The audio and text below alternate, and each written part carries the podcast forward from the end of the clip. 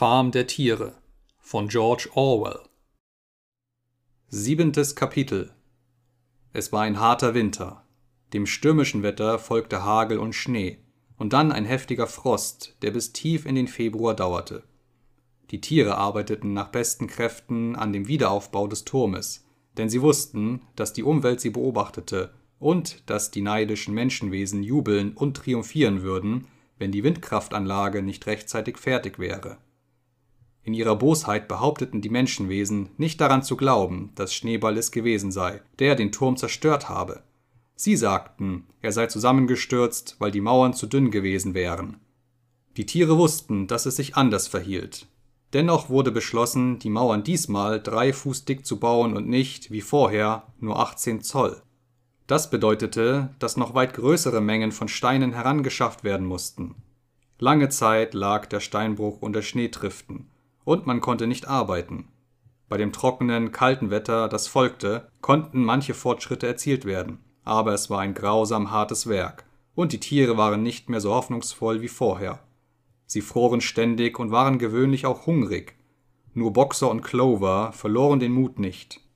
Quiekschnauz hielt hervorragende Reden über die Freude des Dienens und die Würde der Arbeit, aber die anderen Tiere fanden mehr Ermutigung in Boxers Kraft und seinem niemals verzagenden Ruf Ich will noch härter arbeiten. Im Januar wurde das Futter knapp. Die Körnerration wurde drastisch herabgesetzt und man kündigte an, dass zum Ausgleich eine Sonderration von Kartoffeln verteilt werden sollte.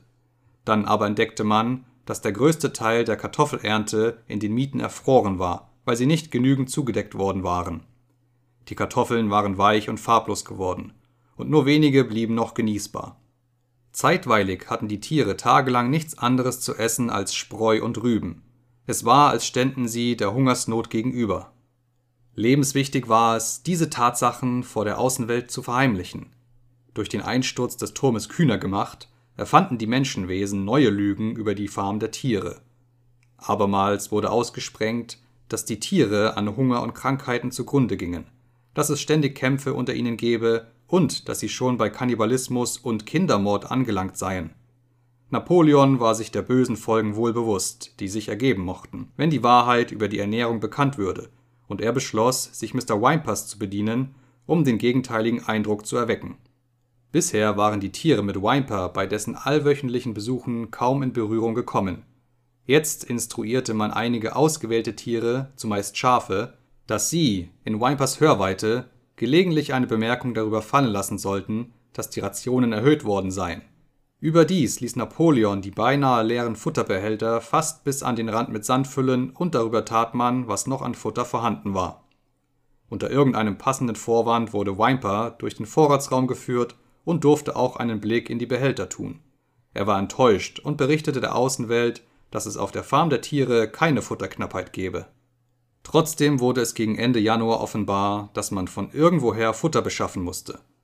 In diesen Tagen zeigte Napoleon sich nur selten in der Öffentlichkeit, sondern verbrachte all seine Zeit im Farmhaus, dessen Türen von den wildblickenden Hunden bewacht waren. Wenn er auftauchte, geschah es nur auf sehr zeremonielle Art mit einer Eskorte von sechs Hunden, die sich eng um ihn schlossen und knurrten, wenn jemand zu nahe kam. Häufig erschien er nicht einmal Sonntagmorgens, sondern gab seine Weisungen durch eines der anderen Schweine, gewöhnlich durch Quiekschnauz. Eines Sonntagmorgens verkündete Quiekschnauz, dass die Hennen, die eben wieder zu legen begonnen hatten, ihre Eier abliefern müssten. Napoleon hatte, durch Wimpers Vermittlung, einen Kontrakt über die Lieferung von 400 Eiern in der Woche abgeschlossen. Mit dem Preis dieser Eier könnte man hinreichend Korn und Futtermittel kaufen um die Farm in Gang zu halten, bis der Sommer kam und die Lebensverhältnisse leichter wurden.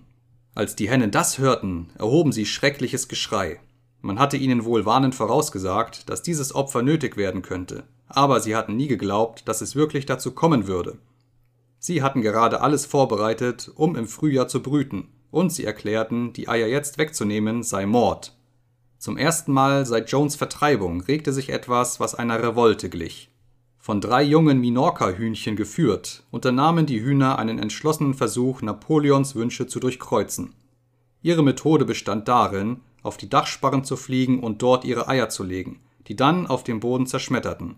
Napoleon handelte rasch und rücksichtslos. Er befahl, dass die Hühner keine Rationen zu erhalten hätten, und bestimmte, dass jedes Tier, das ihnen auch nur ein Korn zusteckte, mit dem Tode zu bestrafen sei. Die Hunde achteten darauf, dass diese Befehle ausgeführt wurden.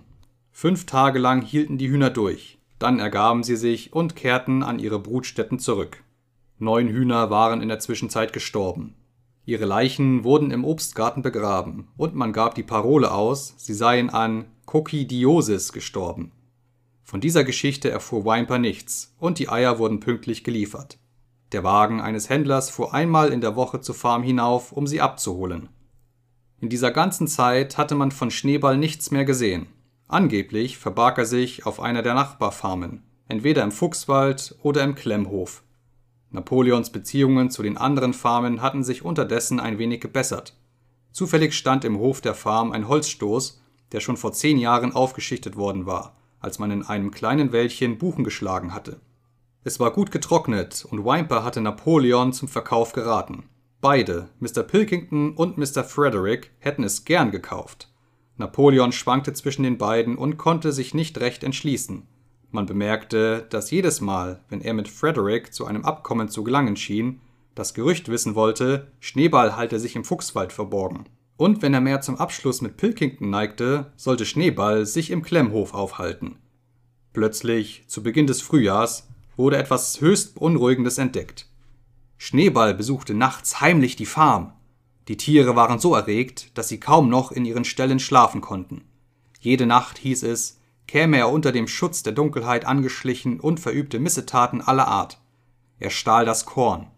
Er warf die Milcheimer um. Er zerbrach die Eier. Er zertrampelte die Saaten. Er knabberte an der Rinde der Obstbäume. Was immer schiefgehen mochte, wurde gewöhnlich Schneeball zugeschrieben.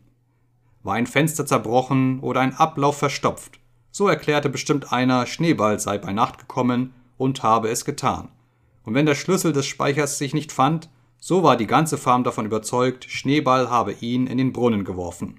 Seltsam genug. Man blieb bei diesem Glauben sogar dann, als der verlegte Schlüssel sich unter einem Futtersack fand. Einstimmig erklärten die Kühe, Schneeball dringe nachts in den Stall ein und melke sie, während sie schliefen. Die Ratten, die sich in diesem Winter unangenehm bemerkbar gemacht hatten, galten auch für Bundesgenossen Schneeballs. Napoleon entschied, dass über Schneeballs Umtriebe eine peinliche Untersuchung einzuleiten sei. In Begleitung der Hunde unternahm er eine sorgfältige Musterung der Farmgebäude, in respektvoller Distanz gefolgt von den anderen Tieren. Immer wieder machte Napoleon nach wenigen Schritten Halt und schnüffelte auf dem Boden nach Schneeballs Spuren, die er, wie er sagte, am Geruch zu erkennen vermöge. Er schnüffelte in jeder Ecke, in der Scheune, im Kuhstall, im Hühnerhaus, im Gemüsegarten, und fast überall fand er Spuren von Schneeball. Er senkte den Rüssel auf den Boden, schnüffelte mehrmals tief und schrie dann mit schrecklicher Stimme Schneeball. Er ist hier gewesen. Ich kann ihn deutlich wittern. Und bei dem Wort Schneeball ließen die Hunde ein Knurren hören, bei dem einem das Blut gerann, und zeigten ihre Seitenzähne. Die Tiere waren im tiefsten erschrocken. Es war ihnen, als wäre Schneeball eine Art unsichtbarer Macht, die die umgebende Luft durchdrang und sie mit Gefahren aller Art bedrohte. Abends rief Quiekschnauz sie zusammen und mit besorgter Miene sagte er, er habe ihnen sehr ernste Neuigkeiten mitzuteilen. Kameraden, schrie Quiekschnauz und hüpfte nervös hin und her. Etwas höchst Schreckliches ist entdeckt worden. Schneeball hat sich Frederick vom Klemmhof verkauft, der eben jetzt plant, uns anzugreifen und uns die Farm wegzunehmen. Schneeball soll als Führer dienen, wenn der Angriff beginnt. Aber es gibt noch Schlimmeres. Wir hatten geglaubt, Schneeballs Revolte sei nur auf seine Eitelkeit und seinen Ehrgeiz zurückzuführen. Aber wir täuschten uns, Kameraden. Wisst ihr, was der wahre Grund war? Schneeball war von Anfang an mit Jones im Bunde. Er war die ganze Zeit hindurch Jones Geheimagent. Das alles ist durch Dokumente bewiesen, die er zurückgelassen hat und die wir jetzt entdeckten. Meiner Ansicht nach wird dadurch sehr vieles klar, Kameraden. Haben wir nicht selber gesehen, wie er, glücklicherweise ohne Erfolg, versuchte, uns in der Schlacht vom Kuhstall Niederlage und Vernichtung zu bereiten? Die Tiere waren völlig verblüfft. Das war ja eine Bosheit, die noch weit über die Zerstörung des Turmes hinausging.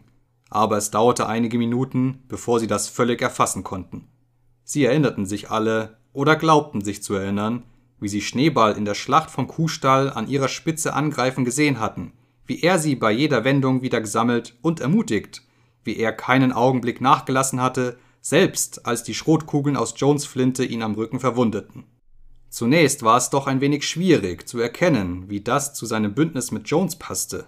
Selbst Boxer, der nur selten Fragen stellte, war verwirrt. Er legte sich nieder, zog die Vorderhufe unter sich, schloss die Augen und brachte es mit schwerer Mühe fertig, seine Gedanken auszudrücken. Ich glaube das nicht, sagte er. Schneeball hat in der Schlacht vom Kuhstall tapfer gekämpft. Ich habe ihn selbst gesehen. Haben wir ihm nicht sogleich nachher den Orden Tierheld erster Klasse verliehen? Das war unser Irrtum, Kamerad. Denn jetzt wissen wir, es steht alles in den geheimen Dokumenten, die wir gefunden haben, dass er uns in Wirklichkeit in unser Verderben locken wollte. Aber er wurde doch verwundet, sagte Boxer. Wir alle sahen, wie er blutete. Das gehörte zu dem Komplott, schrie Quiekschnauz. Jones Schuss hat ihn nur gestreift. Ich könnte euch das alles in seiner eigenen Schrift zeigen, wenn ihr lesen könntet. Schneeballs Rolle in der Verschwörung war es, im kritischen Augenblick das Signal zur Flucht zu geben und dem Feind das Feld zu räumen. Und beinahe wäre ihm das auch gelungen. Ich will sogar sagen, Kameraden, es wäre ihm wirklich gelungen, wenn nicht unser heldenhafter Führer, Kamerad Napoleon, da gewesen wäre.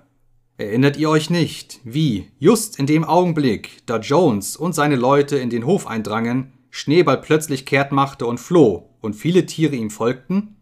Und erinnert ihr euch nicht auch, wie, just in diesem Augenblick, da sich die Panik verbreitete und alles verloren schien, Kamerad Napoleon mit dem Schrei Tod der Menschheit vorwärts sprang und seine Zähne in Jones Bein schlug? Bestimmt erinnert ihr euch daran, Kameraden, rief Quiekschnauz und hüpfte auf und ab.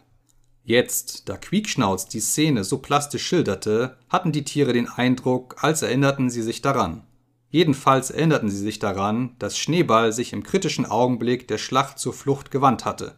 Aber Boxer fühlte sich noch immer nicht ganz behaglich bei der Sache. Ich glaube nicht, dass Schneeball von Anfang an ein Verräter war, sagte er endlich. Was er seither getan hat, das steht auf einem anderen Blatt. Aber ich glaube, dass er bei der Schlacht vom Kuhstall ein guter Kamerad gewesen ist. Unser Führer, Kamerad Napoleon, verkündete Quiekschnauz und sprach sehr langsam und fest hat kategorisch erklärt, kategorisch, Kamerad, dass Schneeball von allem Anfang an Jones Agent gewesen ist. Ja. Und lange bevor man überhaupt an Revolution gedacht hatte. Ja, das ist etwas anderes, sagte Boxer. Wenn Kamerad Napoleon es sagt, muss es wahr sein. Das ist der rechte Geist, Kamerad, rief Quiekschnauz. Doch es blieb nicht unvermerkt, dass der Boxer mit seinen kleinen, zwinkernden Augen einen sehr hässlichen Blick zuwarf. Er wandte sich zum Gehen, dann aber blieb er noch einmal stehen und fügte eindringlich hinzu Ich fordere jedes Tier auf dieser Farm auf, die Augen weit offen zu halten, denn wir haben Grund zu glauben, dass einige von Schneeballs Geheimagenten in dieser Stunde hier in unserer Mitte lauern. Vier Tage vergingen, da befahl Napoleon den Tieren, sich am späten Nachmittag im Hof zu versammeln. Als sie alle beisammen waren, trat Napoleon aus dem Farmhaus, mit beiden Orden geschmückt, denn er hatte sich kürzlich den Tierheld erster Klasse und den Tierheld zweiter Klasse selbst verliehen und begleitet von den neun mächtigen Hunden, die ihn umsprangen und ein Knurren hören ließen, bei dem es den Tieren schaudernd das Rückgrat hinunterlief. Sie kauerten schweigend auf ihren Plätzen und schienen zu ahnen, dass etwas Furchtbares bevorstünde. Napoleon musterte seine Zuhörer streng. Dann stieß er ein hohes Quieken aus. Unverzüglich sprangen die Hunde vorwärts, packten vier von den Schweinen bei den Ohren und schleppten sie, die vor Schreck und Schmerz quiekten, zu Napoleons Füßen. Die Ohren der Schweine bluteten, die Hunde hatten Blut geleckt und sekundenlang schienen sie ganz von Sinnen zu sein. Zu allgemeiner Bestürzung sprangen drei von ihnen auf Boxer los. Boxer sah sie kommen, streckte den mächtigen Huf aus, fing einen Hund in der Luft auf und schmetterte ihn zu Boden. Der Hund flehte heulend um Gnade, und die beiden anderen liefen, den Schwanz zwischen den Beinen, davon. Boxer warf einen Blick auf Napoleon, um zu hören, ob er den Hund zertrampeln oder laufen lassen sollte. Napoleon schien ein wenig aus der Fassung zu geraten, und er befahl Boxer scharf, den Hund laufen zu lassen. Boxer hob den Huf, und der Hund hinkte zerschlagen und heulend davon. Jetzt ebbte der Tumult ab. Die vier Schweine warteten zitternd, aus ihrer ganzen Haltung sprach klar ihr Schuldbewusstsein. Napoleon forderte sie auf, ihre Verbrechen zu bekennen. Es waren dieselben Schweine, die protestiert hatten, als Napoleon die Sonntagsversammlungen abschaffte. Ohne weiteres Drängen bekannten sie, dass sie mit Schneeball seit seiner Verjagung insgeheim in Verbindung gestanden seien, dass sie mit ihm an der Zerstörung des Turmes der Windkraftanlage mitgearbeitet hätten und dass sie im Einverständnis mit ihm die Farm der Tiere Mr. Frederick in die Hände spielen wollten. Sie fügten hinzu, Schneeball habe ihnen gegenüber zugegeben, dass er seit Jahren Mr. Jones Geheimagent gewesen sei. Als sie ihre Beichte beendet hatten, zerfleischten die Hunde ihnen augenblicklich die Kehlen, und mit schrecklicher Stimme fragte Napoleon, ob sonst kein Tier etwas zu gestehen habe.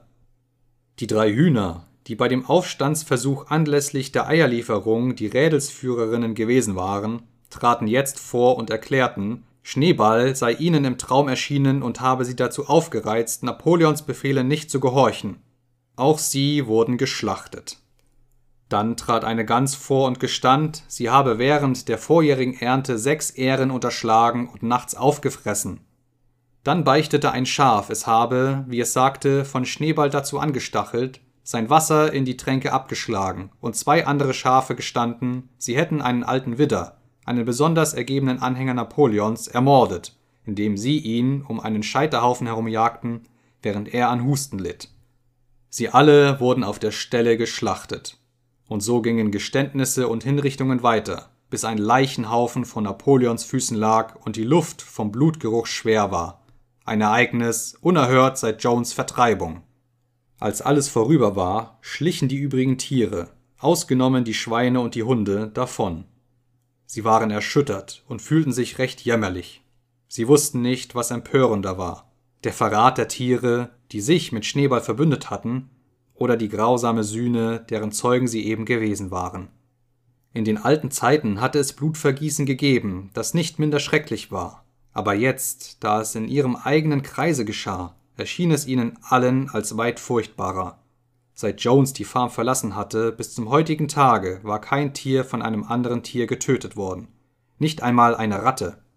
Sie waren zu der kleinen Erhebung gezogen, wo der halb vollendete Turm des Windmotors stand, und wie auf Verabredung lagerten sie sich dort und drängten sich aneinander, als ob sie sich zu erwärmen suchten.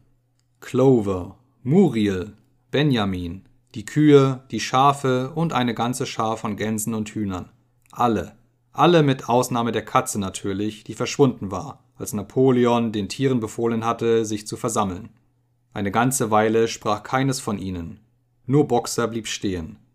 Er trabte unruhig hin und her. Sein langer, schwarzer Schweif schlug seine Flanken, und von Zeit zu Zeit stieß er ein erstauntes Wiehern aus.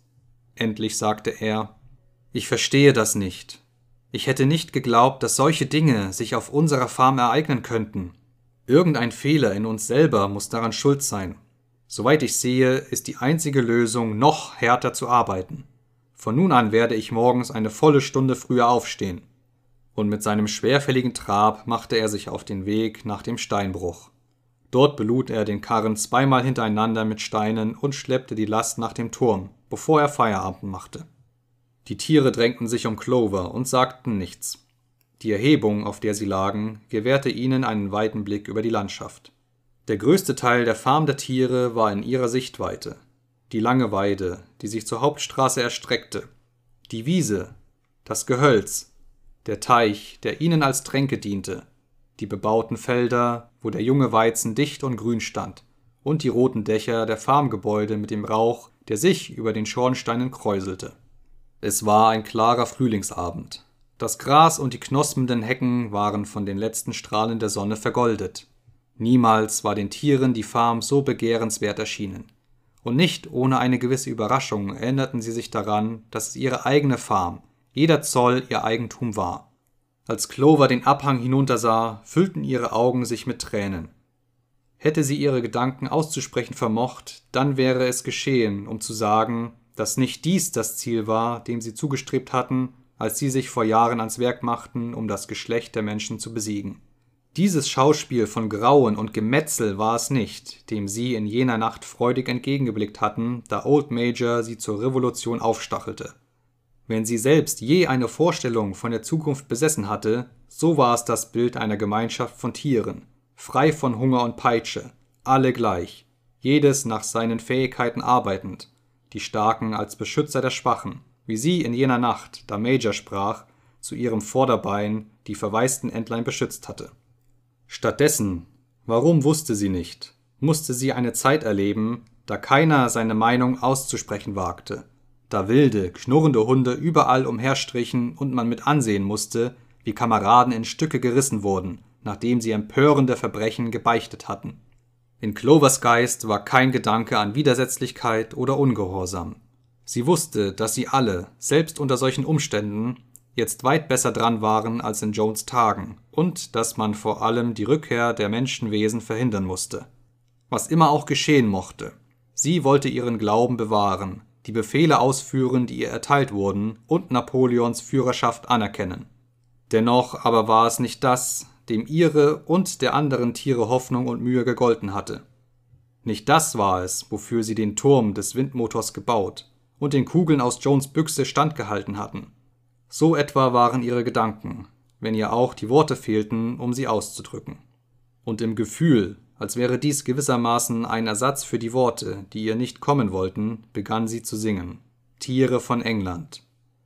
Die anderen Tiere, die rund um sie kauerten, nahmen den Gesang auf, und sie sangen ihn dreimal hintereinander, sehr melodisch, aber langsam und traurig, wie sie ihn nie zuvor gesungen hatten. Sie hatten eben zum dritten Mal gesungen, als Quiekschnauz, von zwei Hunden begleitet, sich ihnen näherte. Man sah ihm an, dass er etwas Wichtiges zu sagen hatte.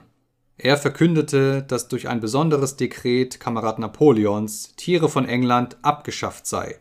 Von nun an dürfe es nicht mehr gesungen werden. Die Tiere waren wie niedergeschmettert. Warum? rief Muriel. Es ist nicht länger nötig, sagte Quiekschnauz steif. Tiere von England war das Lied der Revolution. Aber die Revolution ist jetzt vorüber. Die Hinrichtung der Verräter heute Nachmittag war ihr letzter Akt. Die äußeren wie die inneren Feinde sind besiegt. In Tiere von England haben wir unsere Sehnsucht nach einer besseren Gesellschaftsform in künftigen Tagen ausgedrückt. Aber diese Gesellschaftsform ist jetzt verwirklicht worden. Das Lied hat somit offenbar keinen Sinn mehr. So verschüchtert sie auch sein mochten, hätten manche Tiere vielleicht doch Protest erhoben, aber in diesem Augenblick setzten die Schafe mit ihrem üblichen Geblök Vierbeiner gut, Zweibeiner schlecht ein, das mehrere Minuten dauerte und jede Diskussion im Keime erstickte. So wurde Tiere von England nicht mehr gehört. An seiner Stadt hatte der Dichter Minimus ein anderes Lied komponiert, das mit den Worten begann Farm der Tiere, glückliche Farm, niemals treffe dich ein Harm. Und von nun an wurde jeden Sonntagmorgen nach dem Hissen der Flagge dieses Lied gesungen. Doch die Tiere hatten den Eindruck, dass irgendwie weder Worte noch Melodie dem alten Lied gleichkamen.